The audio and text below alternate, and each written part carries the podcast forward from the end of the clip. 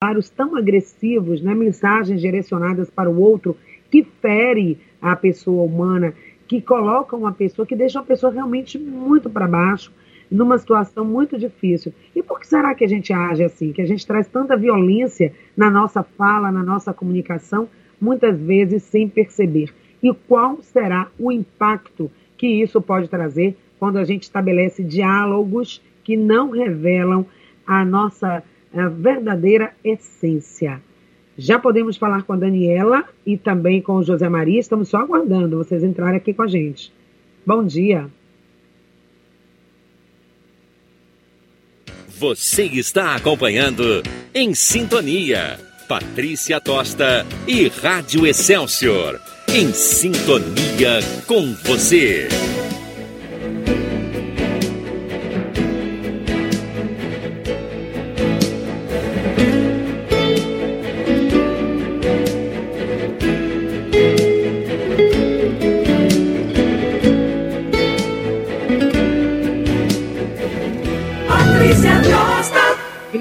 Pouquinho o retorno. Estou aqui na comunicação com José Maria, que está ouvindo baixinho aí o nosso retorno. Não sei se melhorou agora. Vocês me ouvem melhor? Bom dia. Bom dia, Patrícia. Bom dia, ouvintes do programa Em Sintonia. Uma Bom alegria dia. estar aqui com vocês.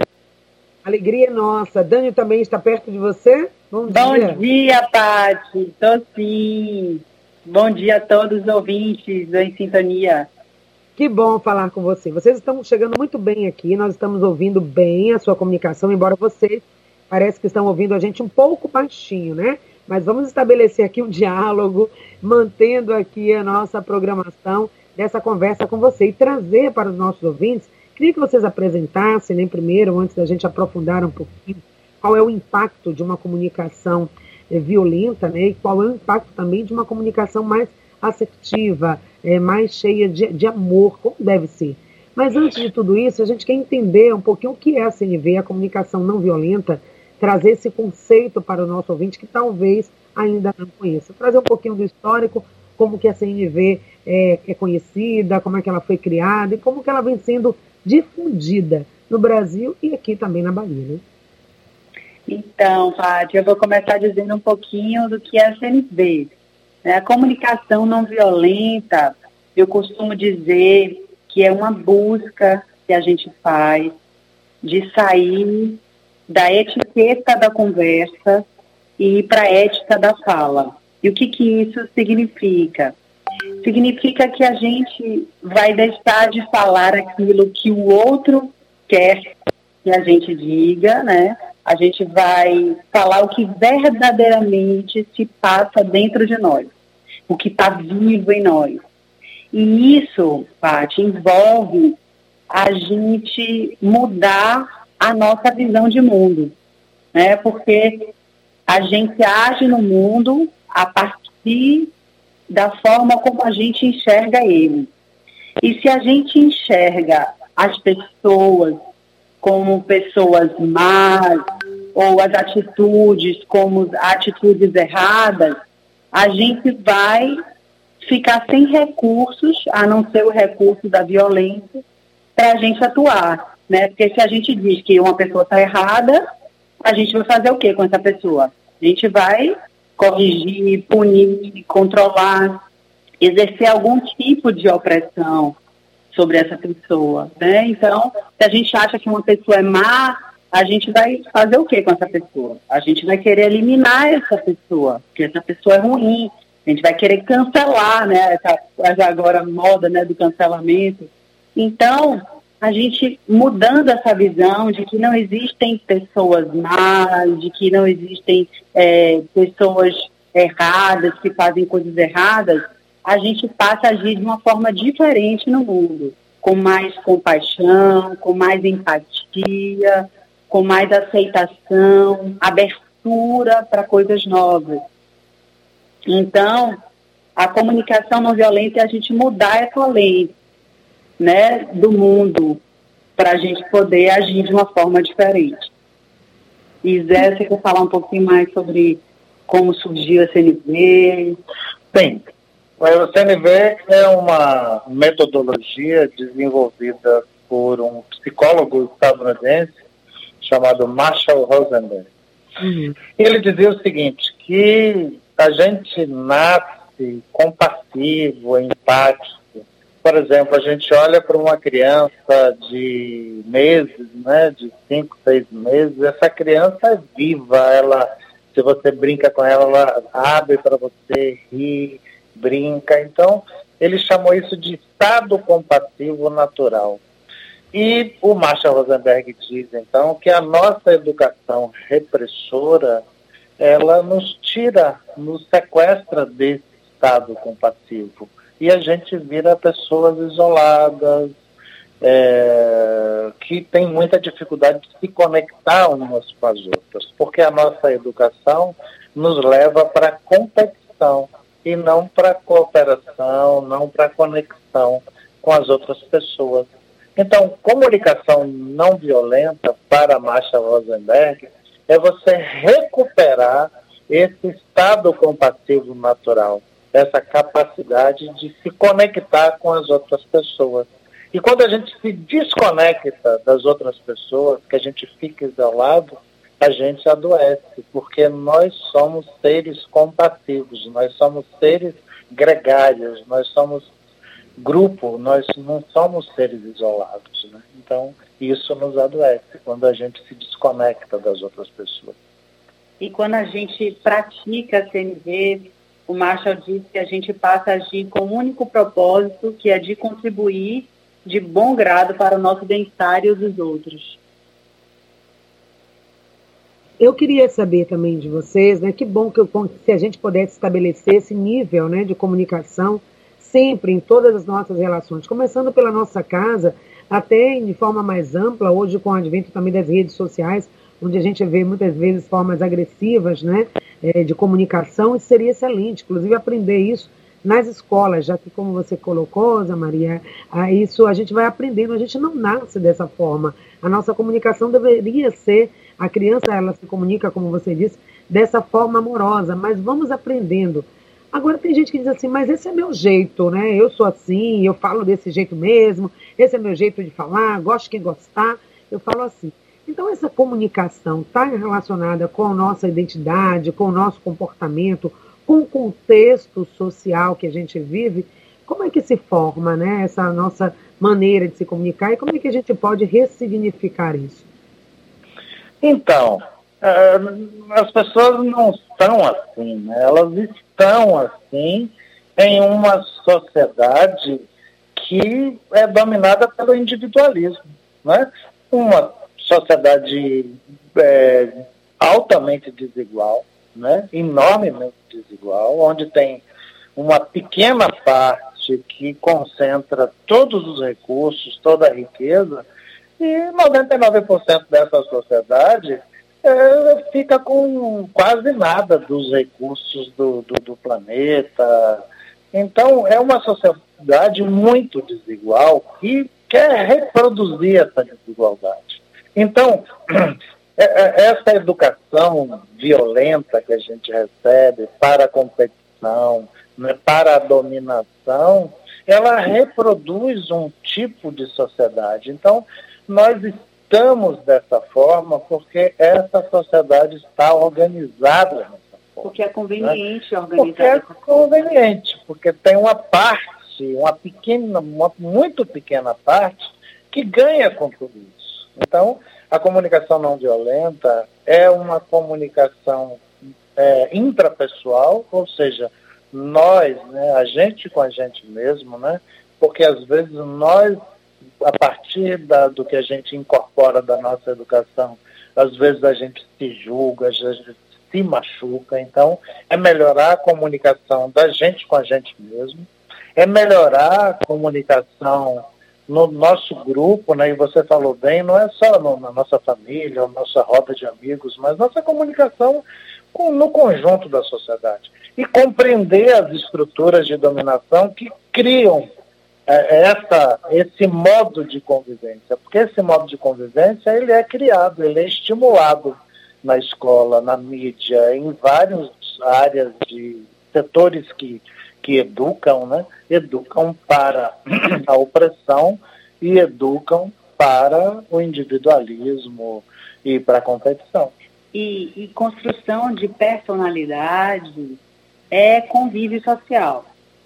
Não existe a pessoa nascer com aquela personalidade. Existe o que a gente chama de temperamento, né, que existe toda uma interação também quando essa criança está sendo gestada, que uma mãe também está inserida dentro de um determinado contexto social.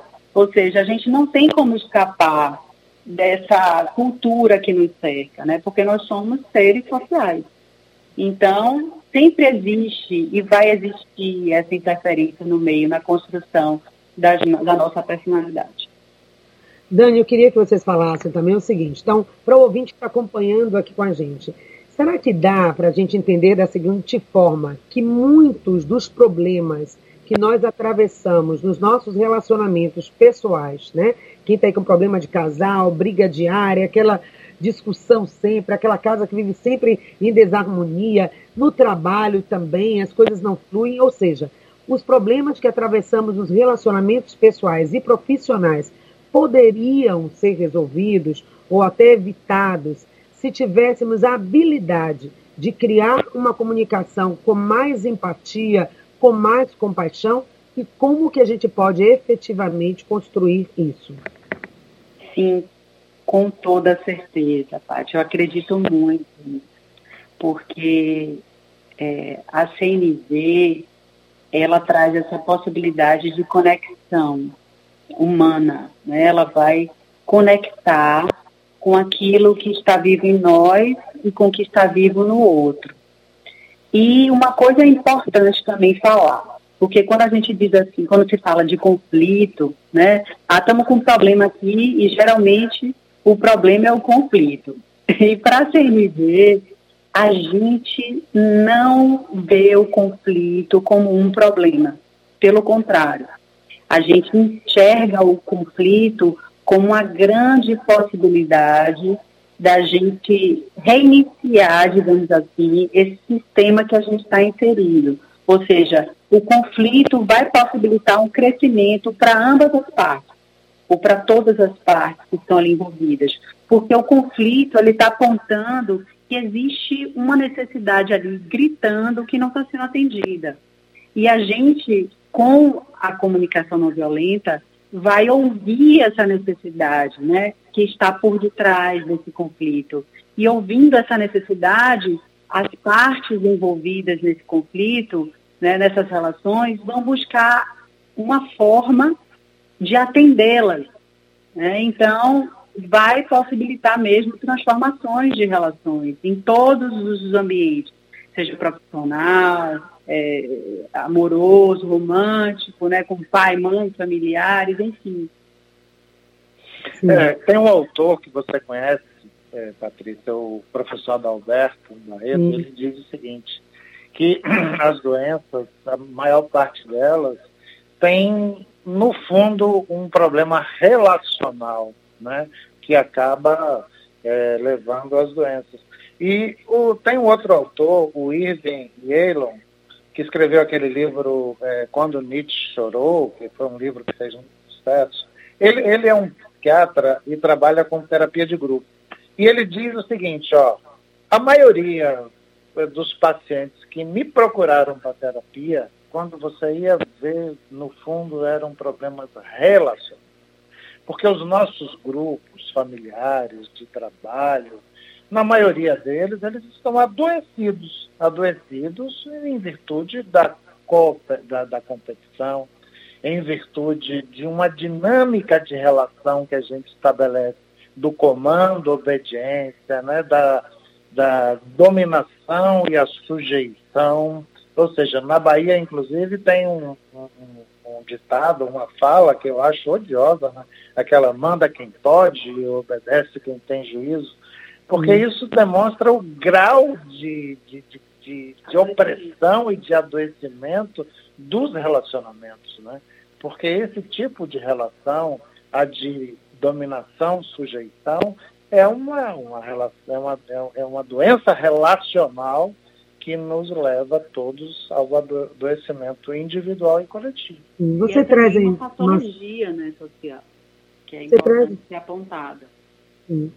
Vocês estão trazendo aí um, um, um, fator, né, um elemento de base, que eu fiquei pensando aqui, claro, a gente, não, a, a gente aprendeu essa comunicação violenta porque não nascemos assim, como você colocou antes.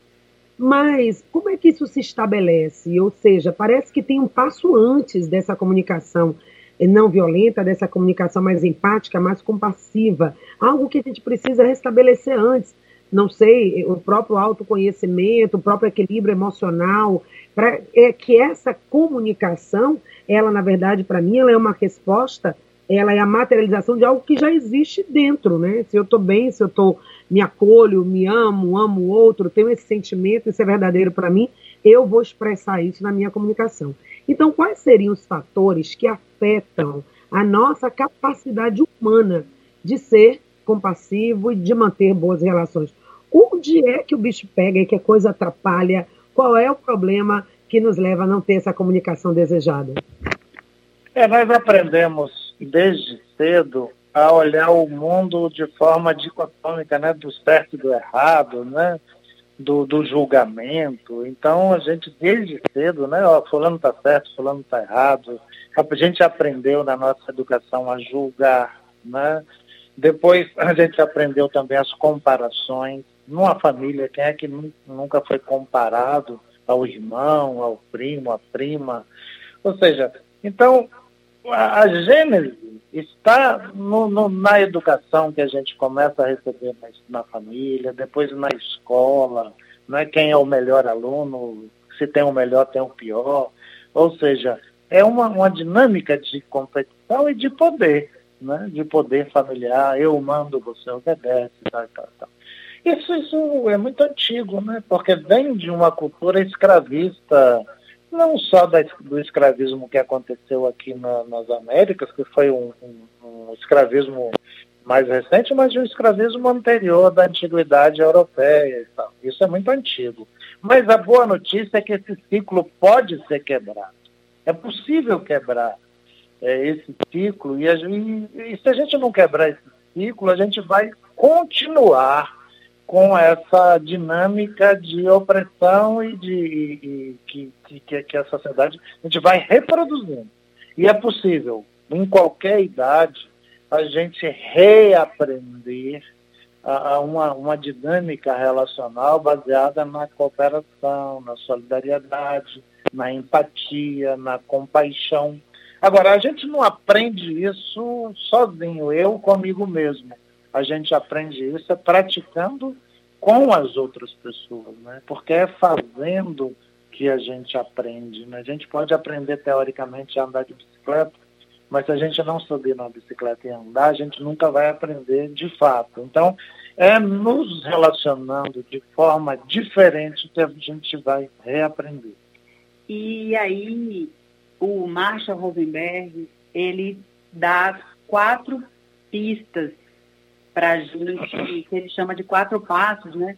Para a gente começar a resgatar esse estado compassivo natural a partir da comunicação, que é o que ele chama da observação, né? Que ele faz essa distinção entre observar e avaliar, julgar.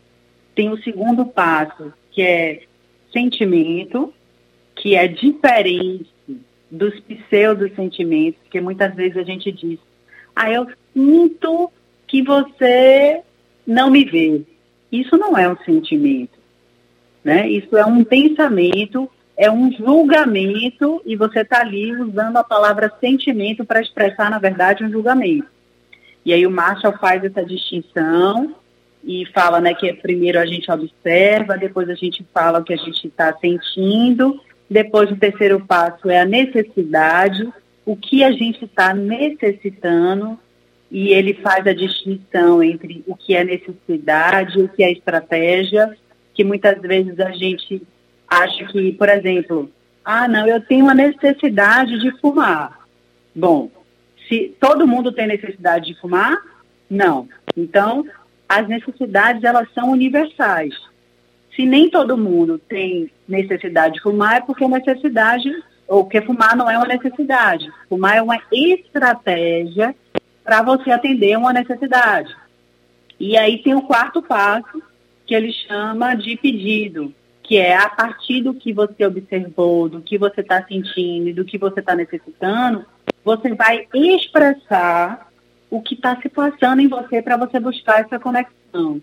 Então ele nos, nos guia aí desse, desse caminho mas lembrando que nunca é uma fórmula, né? Porque a CNV não, não significa dizer que você é, seguir esses quatro passos, você vai conseguir chegar no seu estado compassivo natural e, e, atingir a conexão, que é o principal objetivo da comunicação não violenta. Porque tem algo, como você falou, né? Tem algo que precede. O que, que vem antes de você é, seguir os quatro passos? Uhum. É você querer profundamente se desarmar né, dessas defesas que a gente carrega por diversos motivos e a gente querer se conectar com o outro, a gente querer ouvir o outro, a gente querer olhar o outro verdadeiramente com amor, com compaixão, com empatia se não for pelo outro, né, Dani, Maria, que seja por você, gente. Dá para fazer diferente. Isso ficou claro aqui nessa, nessa fala, de que a escolha é sua. Se você até hoje está vivendo relações, eu sou assim, é assim que eu me comunico, está dando certo, está bom, é, as relações estão ok, você está feliz, está satisfeito, o que, que você tem construído, criado aí até aqui? Até esse momento fez sentido ser assim, se agora não está fazendo mais, você já começa a sentir internamente e até mesmo é, nas suas relações, as pessoas estão manifestando essa sua forma de comunicar e você mesmo não está mais feliz de ser assim, a escolha é sua, está na sua mão, né? está nas mãos de cada um de nós fazer essa mudança. Não é fácil, pode ser que não seja fácil, mas é possível. Basta, como a Dani disse, se desarmar. Primeira coisa é querer, é decidir, é fazer a escolha e buscar também os recursos. Nosso tempo hoje ficou bem apertado. Eu já vi que a gente vai voltar a falar sobre esse assunto, porque vale muito a pena. É uma mudança, uma caminhada. Estamos aqui ampliando consciência, trazendo esse conceito, esse conteúdo, que não é só uma questão teórica, mas precisa é, ser prático. E a gente precisa de um tempo, né, para trazer esse conteúdo para nossa audiência e primeiro fazer esse convite, né, mobilizar as pessoas a primeiro pensar, perceber essa comunicação. Eu acho que hoje a gente fica nesse ponto de levar a essa percepção, de se questionar, de ver como é que está essa comunicação e decidir, será que eu quero mudar ou eu quero continuar dessa forma? O que, que eu ganho? O que, que eu tenho ganhado em ser e me comunicar assim? O que, que eu posso ter? Que relações eu posso estabelecer? O que, que eu quero criar a partir de agora? Então, para as pessoas que estão nos ouvindo, que tipo de orientação, dica, literatura, se tem curso, se tem oficina, como que as pessoas podem aprofundar mais é, esse conhecimento da CNV e como que elas podem aprender essas técnicas para seguir em frente a partir de hoje? Então, Paty, a gente faz sim, a gente realiza grupos de estudos, realizamos vivências também, a gente estava para realizar uma agora em fevereiro, mas por conta da pandemia a gente achou prudente suspender e adiar, mas a gente sempre está realizando eventos, palestras que falam sobre esse tema. A gente diz que é, nós somos semeadores de comunicação não violenta. A gente está espalhando a semente e tem dado muitos frutos, tem dado muitos frutos, frutos Paty. É, aqui na Bahia, principalmente, somos, somos os pioneiros da comunicação não violenta aqui na Bahia, com muita felicidade. Já estamos há nove anos aí nessa caminhada da CNV, quando ninguém sabia, nem eu tinha, nunca tinha ouvido falar de CNV, a gente estava ali falando e a gente está muito feliz com o crescimento que a CNV é, tem tido no Brasil, na Bahia, e ao mesmo tempo também que a gente se preocupa, porque é, tem algumas distorções aí, né, do que é de fato a CNV. A gente vem percebendo algumas distorções mas é isso aí. A gente aconselha a leitura do livro do Marshall Rosenberg, que é Comunicação Não Violenta. E é isso aí. Precisamos encerrar. Obrigado, Patrícia. Um abraço aí para vocês, ouvintes, e para você também. Estamos à disposição. Agradecemos pelo convite, Padre. A gente aqui agradece, fica aqui também o nosso compromisso da gente continuar com essa temática, trazendo essas técnicas, e o nosso compromisso também, Dani, e também José Maria, de divulgar as ações que vocês vão realizar a partir de então, logo que essa agenda estiver aqui organizada, essa retomada desse ano que está só começando, né, gente? Estamos apenas no segundo mês de 2022. É um ano que promete muita mudança e nós aqui do programa Em Sintonia estamos assumindo, junto com você, esse compromisso de ajudar você a se desenvolver em todas as suas dimensões. E a dimensão relacional da comunicação está entre os nossos pilares desse desenvolvimento humano. Então, CNV, com certeza será um tema em pauta aqui. E já está em pauta hoje, vamos ter também uma live logo em breve, eu vou comunicar para vocês. E se você ficou com alguma dúvida, quer saber mais sobre CNV, nos manda uma mensagem pelo nosso WhatsApp 99681 3998. Muito obrigada a esse casal lindo que tem essa missão linda de difundir a CNV aqui na, na Bahia, ajudando também a divulgação no Brasil. Muito obrigada a todos que fizeram o programa. O programa de hoje fica por aqui. Beijo no coração de todos vocês e até amanhã se Deus quiser, vamos falar sobre a campanha da fraternidade. Até lá.